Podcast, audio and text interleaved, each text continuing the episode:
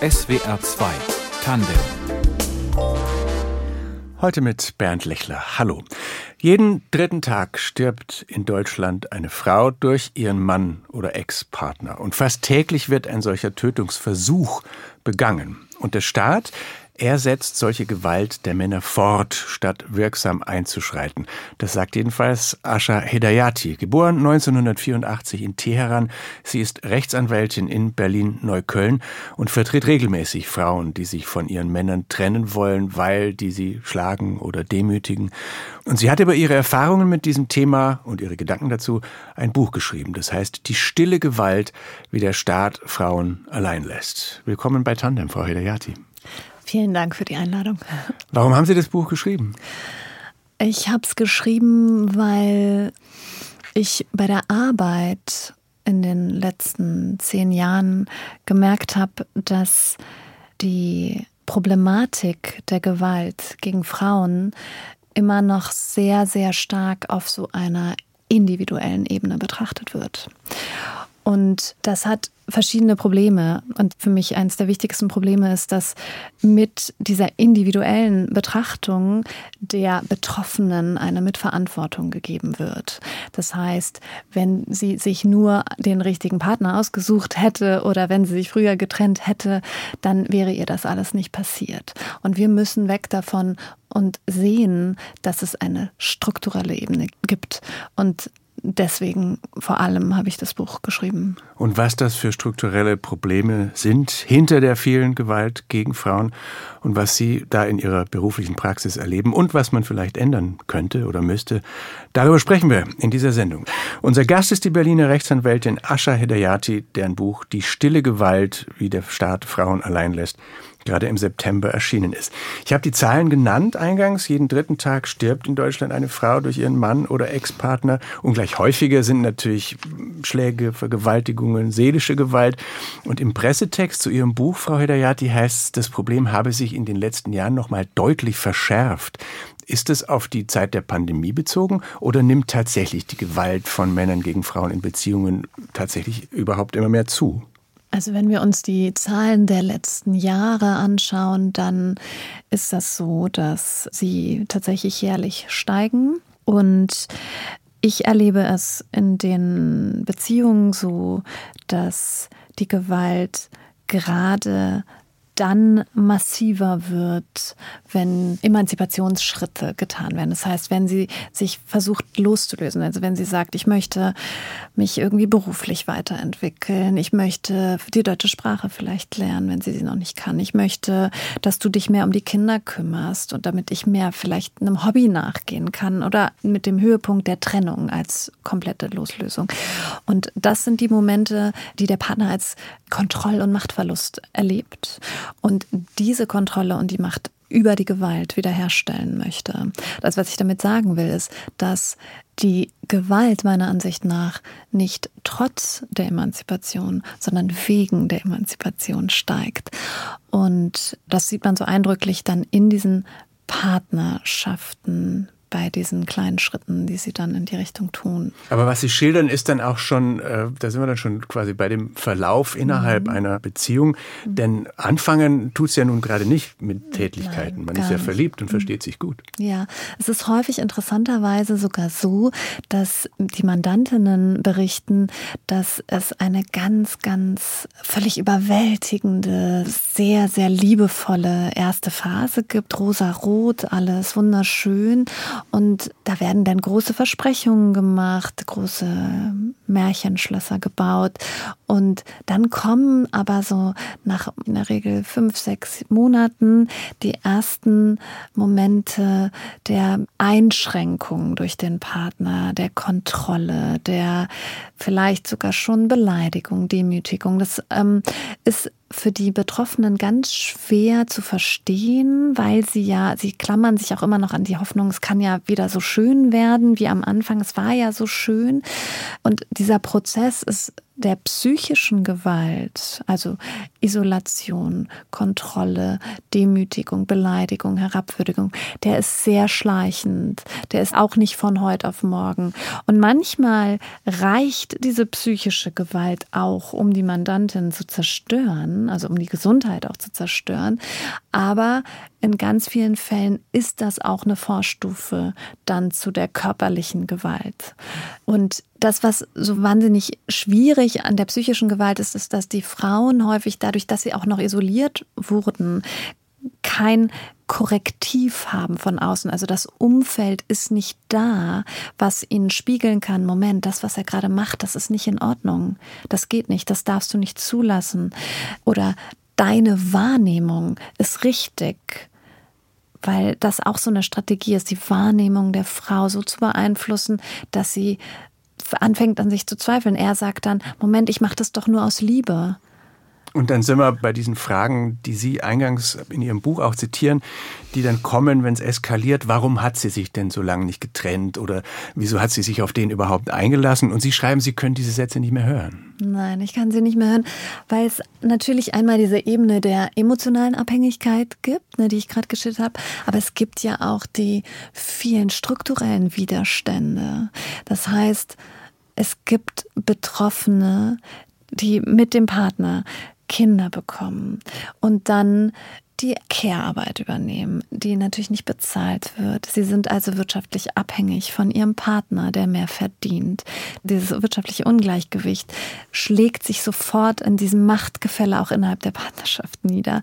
Das macht sie noch abhängiger und das führt letztendlich auch dazu, dass Betroffene vor mir sitzen und sich entscheiden müssen, ob sie in der Gewaltbeziehung bleiben oder ein Leben in Armut führen. Und das ist eine Entscheidung, die sie nicht nur für sich selber treffen, sondern auch für ihre Kinder. Dass es dann überhaupt zu solchen Situationen kommt, ist es in allen Bereichen der Gesellschaft vorhanden, unabhängig von Milieu und Bildung und Finanzsituation? Absolut. Gewalt gegen Frauen geht durch alle sozialen Schichten und Milieus. Die Gewaltformen können tatsächlich variieren je nach Familie. Also das ist nicht immer, da ist, ist nicht immer gleich die brachiale Gewalt. Manchmal ist sie auch wirklich in subtiler psychischer Form. Wirtschaftliche Gewalt gibt es. Das heißt, die Frauen haben keinen Zugriff zum Konto, ihnen wird ein Taschengeld ausgezahlt. Dann bestimmt er irgendwann, wofür sie das Geld ausgeben darf. Dann habe ich Mandantinnen, die dürfen sich nicht mehr die Kleidung kaufen, die sie gerne tragen würden. Sie dürfen kein Rot tragen, weil es ist zu auffällig dann sollen sie bitte nur schwarz tragen. Also so schlägt sich das nieder, ne? dass diese Unfreiheiten. Und das trifft natürlich sicher auch die Kinder, ne? die sind da auch immer im Spiel, wenn es welche gibt. Natürlich, also Kinder, die Partnerschaftsgewalt miterleben, die erleben mittelbar auch Gewalt. Das lässt sich auch durch Studien nachweisen, dass Kinder, die selbst also die Zeuginnen quasi von Partnerschaftsgewalt geworden sind, im späteren Leben ein höheres Risiko haben, selbst betroffen zu sein von Partnerschaftsgewalt. Manche Studien kommen sogar zu dem Ergebnis, dass sie selbst ein höheres Risiko haben, Täter zu werden. Und die Frauen, die zu Ihnen dann in die Anwaltskanzlei kommen, die gehören dann zu den 126.000, die es 2022 zum Beispiel waren, die sich tatsächlich äh, gemeldet haben sozusagen ne? und die, die das öffentlich gemacht haben. Das Dunkelfeld ist groß, denn viele weibliche Gewaltopfer erstatten überhaupt keine Anzeige. Woran liegt das denn? Genau, das ist bei meinen Mandantinnen sehr häufig der Fall, weil ich ja gar keine Strafrechtlerin bin. Ich bin ja Familienrechtsanwältin. Das heißt, meine Mandantinnen kommen im Falle einer Trennung, Scheidung, Kindschaftsverfahren, Gewaltschutzverfahren. Und ich muss sagen, dass 99 Prozent dieser Frauen keine Anzeige erstatten. Also bei mir ist das Dunkelfeld. Ich sehe das jeden Tag. Und ich erkläre Ihnen natürlich, dass Sie die Anzeige erstatten können. Ich gebe Ihnen auch den Raum dafür, aber ich rate Ihnen nicht dazu. Das müssen Sie selber entscheiden. Und warum Sie sich nicht dafür entscheiden, es ist ziemlich komplex, weil Sie müssen sich vorstellen, da sitzt jemand vor mir, die gerade aus einer gewaltvollen Beziehung geflüchtet ist, vielleicht jahrelang misshandelt wurde, traumatisches erlebt hat, jetzt in ein Frauenhaus flüchten muss oder eine Wohnung finden muss, für die Kinder eine neue Kita finden muss, einen neuen Schulplatz, weil sie verliert ja quasi alles mit dieser Flucht, ja. Sie muss halt quasi ihr ganzes Leben neu organisieren und parallel dazu auch noch ihre Traumata aufarbeiten. Diese Frau hat ganz häufig überhaupt gar keine Ressourcen, jetzt auch noch sich um irgendwelche Strafverfahren zu kümmern und durch dieses Ermittlungsverfahren zu gehen, wenn sie weiß, was ihr da auch noch widerfährt, nämlich beispielsweise auch Täter-Opfer-Umkehr durch die PolizistInnen, ein Verfahren, was sehr häufig eingestellt wird, also was am Ende sowieso nichts bringt, weil dann Aussage gegen Aussage steht. Es ist schwierig für mich, tatsächlich den Frauen zu einer Anzeige zu raten. Ich kann das nicht mit gutem Gewissen machen. Ascha Hedayati ist unser Gast heute in SWR 2 Tandem, Anwältin aus Berlin, die ein Buch geschrieben hat, das heißt Die stille Gewalt, Untertitel Wie der Staat Frauen allein lässt. Da geht es um Gewalt in Beziehungen und äh, Gewalt nach Beziehungen durch Ex-Partner gegen Frauen. Wieso lässt der Staat äh, die Frauen allein, Frau Hedayati? Das macht sich auf sehr vielen verschiedenen Ebenen bemerkbar. Also er lässt sie allein, weil er erstmal schon allein die Trennung erschwert durch diese wirtschaftlichen Abhängigkeitsverhältnisse, über die wir gerade gesprochen hatten. Ne? Das heißt, das führt letztendlich in der Praxis dazu, dass die Betroffenen nicht mal mehr bezahlbaren Wohnraum finden, um sich überhaupt räumlich zu trennen. Das ist ja wirklich ein Problem überall mittlerweile. In Deutschland ist ja nicht nur ein Problem in Berlin.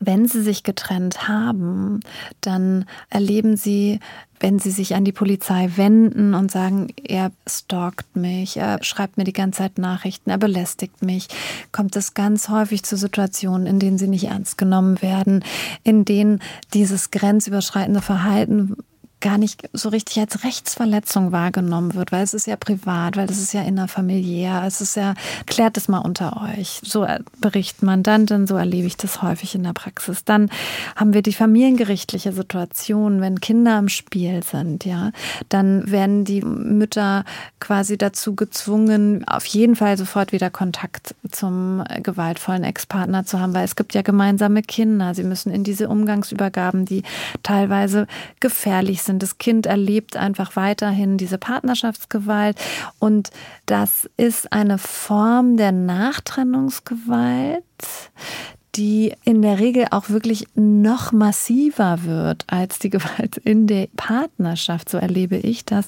weil die Partner häufig oder Ex-Partner häufig eben durch die Trennung diesen Kontrollverlust erlebt haben. Und dann versuchen sie den mit allen Mitteln und vor allem über diese familiengerichtlichen Verfahren, meiner Erfahrung nach, wieder zurückzugewinnen und wieder der Frau klarzumachen, so, du hast dich zwar getrennt, aber ich mache dir dein Leben zur Hölle. Und was Sie schildern bei der Polizei und in den Verfahren, also es ist weniger die Gesetzeslage, wenn ich Sie richtig verstehe, es ist mehr so der Umgang mit den Frauen. Es ist beides. Wir haben Gesetze, die sagen, dass zum Beispiel der Umgang zu beiden Elternteilen immer kindeswohldienlich ist. Also das stimmt einfach nicht. Es gibt bestimmte Situationen, in denen es natürlich nicht so ist.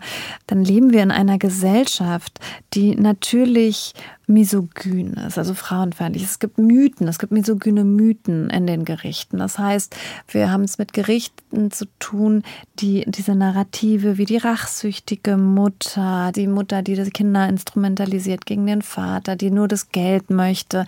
Das sind alles so Mythen, die sind sehr wirkmächtig und die machen natürlich nicht Halt vor staatlichen Institutionen. Und sie kritisieren auch die mediale Berichterstattung dazu. Ne? Also wenn eine Frau von ihrem Mann oder Ex-Mann getötet oder verletzt wird und dann ist von einem Beziehungsdrama ja. die Rede. Wann sollte man besser von einem Femizid sprechen? Was bedeutet das genau und warum ist es wichtig? Also der Begriff Femizid bezeichnet die Tötung einer Frau, weil sie eine Frau ist. Und der verdeutlicht, dass eben ein Großteil der Tötungen von Frauen durch Männer auf bestehende Machtverhältnisse, Sexismus, Misogynie zurückzuführen ist. Und dass diese Tötungen nicht zufällig sind, sondern strukturell bedingt und systemimmanent. Ich zitiere mal so gerne eine Philosophin Katie Manny, die schreibt, dass Misogynie in also Frauenfeindlichkeit in soziale Verhältnisse eingeschrieben ist, genauso wie in Institutionen und in bürokratische Mechanismen einer ganzen Gesellschaft. Was erleben Sie da ganz konkret auch vor Gericht oder mit Ihren Mandantinnen, wo Sie denken, ah, da ist es wieder? Das Strukturelle? Also es ist ganz häufig so, dass der Schwerpunkt der Betrachtung immer auf dem Verhalten der Frau liegt. Das heißt, wenn ihr Gewalt widerfahren ist, also dann wird immer noch geschaut, was sie vielleicht falsch gemacht haben könnte. Dann heißt es, Warum bist du denn nicht in ein Frauenhaus gegangen? Warum hast du denn mit dem noch ein zweites Kind bekommen? Was hast denn du getragen, als du sexualisierte Gewalt erfahren hast? Wichtig ist auch zu verstehen, wie diese gewaltvollen Beziehungen funktionieren, also was es da für Dynamiken gibt in dysfunktionalen Partnerschaften, sowas lernen wir ja auch nicht im Studium. Sowas lerne ich als Anwältin, als in meiner juristischen Ausbildung habe ich das auch nicht gelernt. Sowas lernt eine Richterin auch nicht.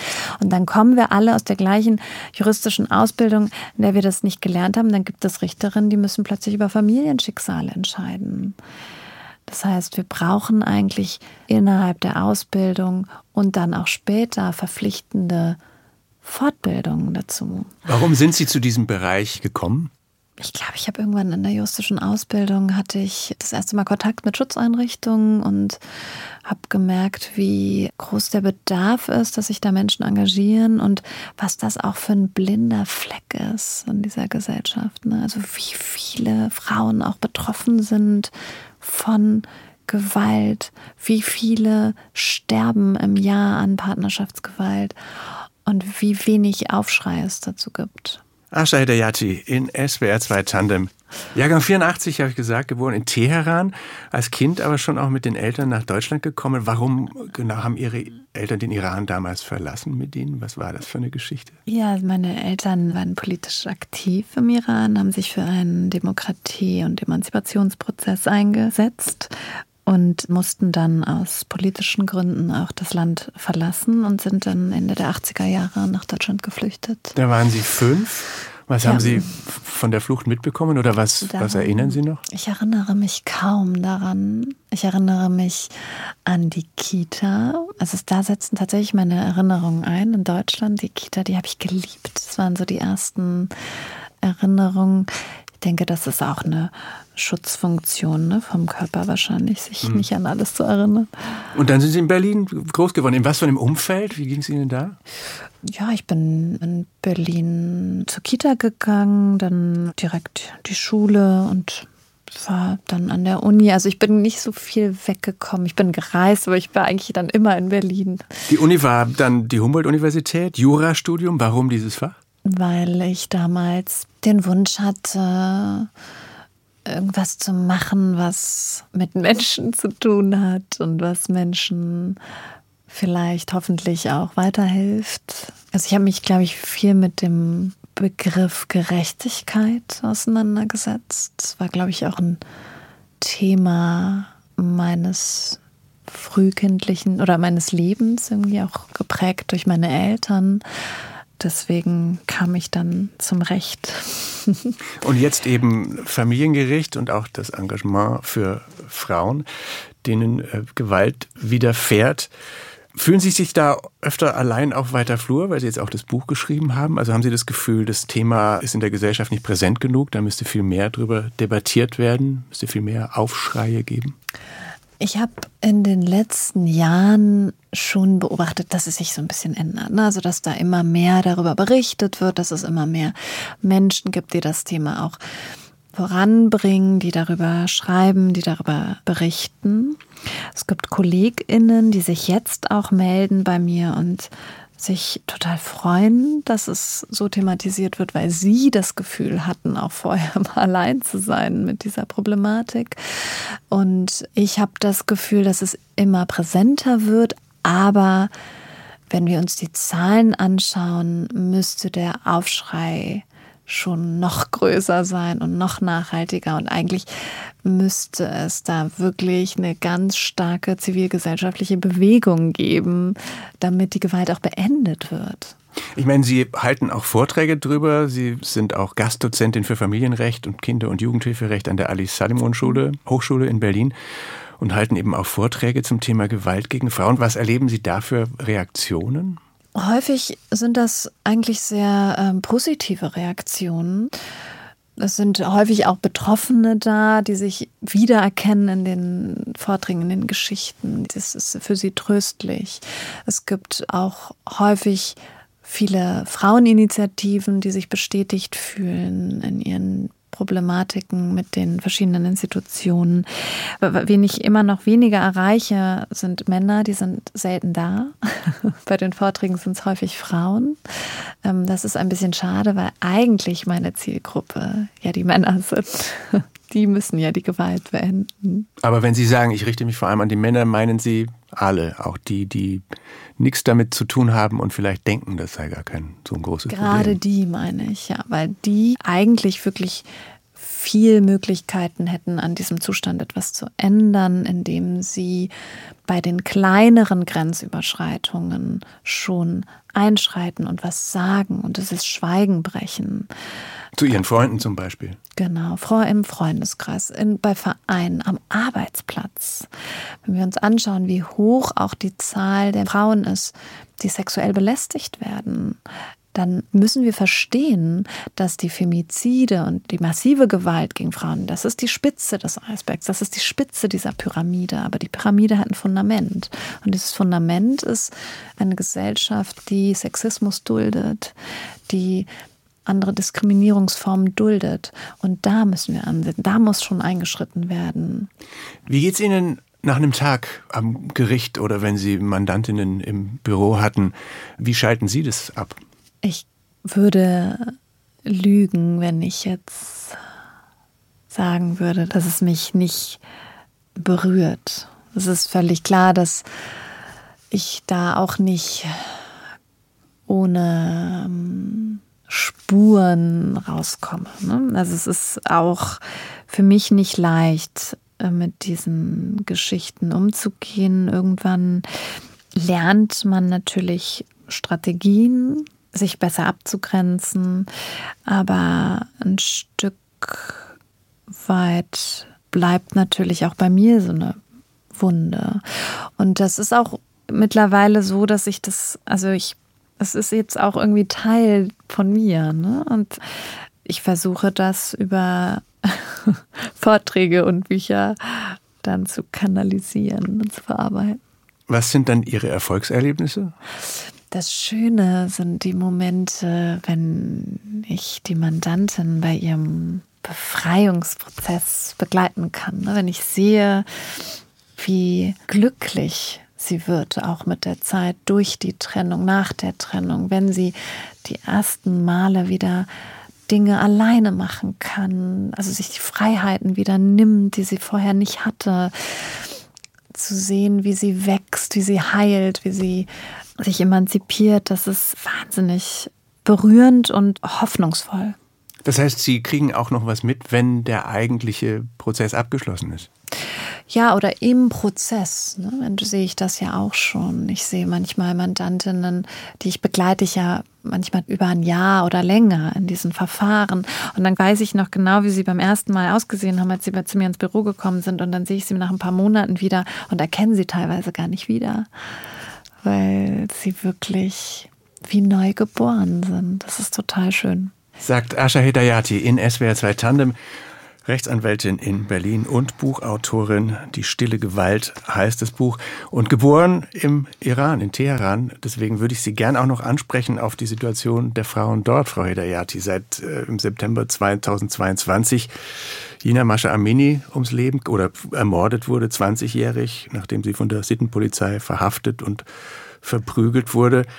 Seither rebellieren die Frauen da und das Regime greift hart durch. Mit was für Gedanken verfolgen Sie die Nachrichten? Ich bin ja keine Iran-Expertin. Ich kann tatsächlich zu der politischen Situation wenig sagen. Was ich aber sicherlich sagen kann und was ich wirklich beeindruckend finde und bemerkenswert finde an der Situation im Iran ist, dass dort Frauen und Männer und alle Teile quasi der Gesellschaft zusammen, also viele verschiedene Personengruppen der Gesellschaft zusammen auf die Straße gehen und gegangen sind, um für Frauenrechte zu kämpfen. Und es werden Männer hingerichtet und gefoltert, weil sie sich gegen die Frauenunterdrückung einsetzen. Und das ist deswegen so bemerkenswert, weil sie verstehen, dass eine Gesellschaft nur wirklich frei sein kann, wenn alle in ihr frei sind.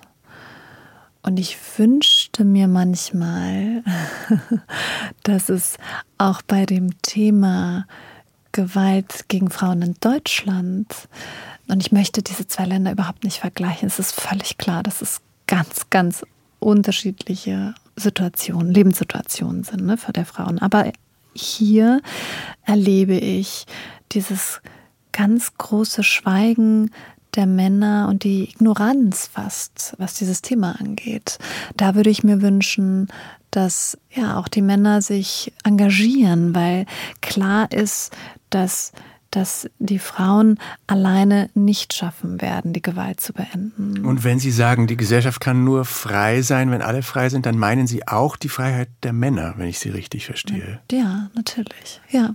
Also wenn eine Personengruppe unterdrückt und bedroht ist, dann ist das eine Bedrohung der Gesellschaft, eine Bedrohung der freien Gesellschaft, die ja auch im Interesse der anderen ist, die nicht unterdrückt werden, also dass sie weiterhin auch für alle frei bleibt oder wird. Ne?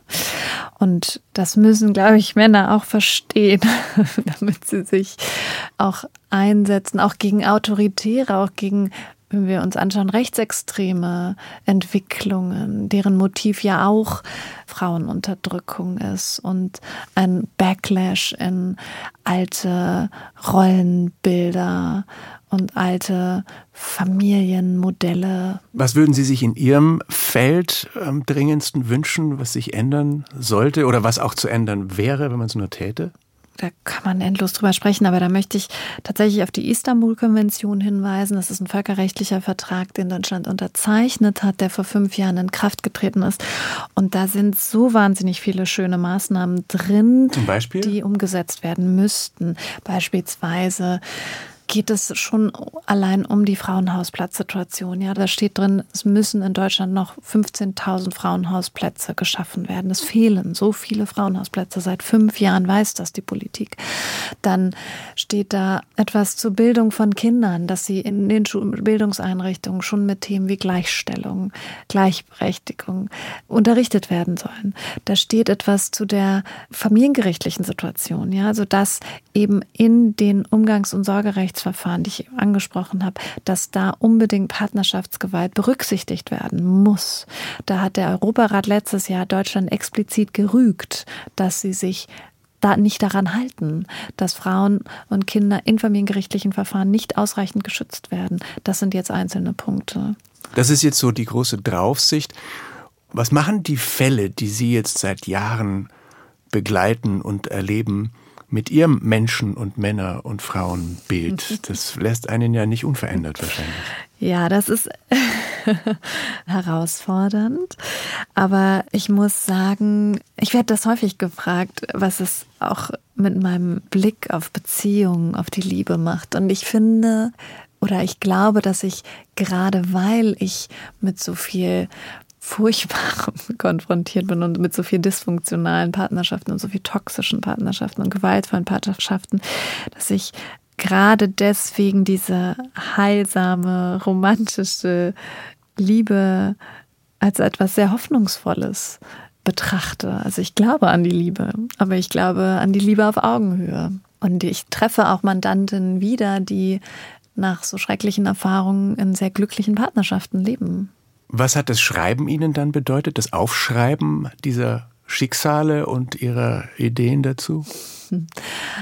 Es war mir wichtig, dass einmal wirklich also rauszuschreien, das, was ich in den Gerichtsverhandlungen nicht machen darf, einmal zumindest in Textform so diesen Text zu Ende zu schreien. so war das. So ein bisschen Psychohygiene. Und natürlich wollte ich auch dieses Thema sichtbar machen. Und ich wollte den Mandanten, die so ums Überleben kämpfen und überhaupt gar keine Ressourcen haben, denen wollte ich eine Stimme auch geben. Und Sie kriegen auch Feedback dazu? Also diese Stimmen melden sich auch bei Ihnen. Wie ist das Feedback? Das ist sehr, sehr ähm, schön. Also es melden sich sehr viele Betroffene. Leider spricht es natürlich auch wieder dafür, dass wir ein enorm großes Dunkelfeld haben. Aber es melden sich sehr viele Betroffene, die den Text tröstlich finden, die sich wiedererkennen, die sagen, es tut so gut zu lesen, dass wir nicht allein sind, dass es nicht unsere Schuld ist, dass wir uns nicht schämen müssen. Sie aus dieser Rolle rauszuholen, ist ganz wichtig, glaube ich. Ich meine, Sie werden jetzt auch lesen aus Ihrem Buch an verschiedenen Orten. Haben Sie eine Vorstellung, wer da kommen wird und worum es da gehen wird? Ich hoffe, dass das Menschen sind mit ganz vielen verschiedenen Backgrounds und ich hoffe, dass da auch Männer kommen werden und ich hoffe auch, dass da vielleicht politisch Verantwortliche kommen werden, die vielleicht auch was ändern können an der Situation. Und natürlich freue ich mich auch auf generell auf Interessierte. Danke, dass Sie in der Sendung waren. Vielen Dank für die Einladung. SWR 2 Tande mit Asha Hedayati. Ich bin Bernd Lechler.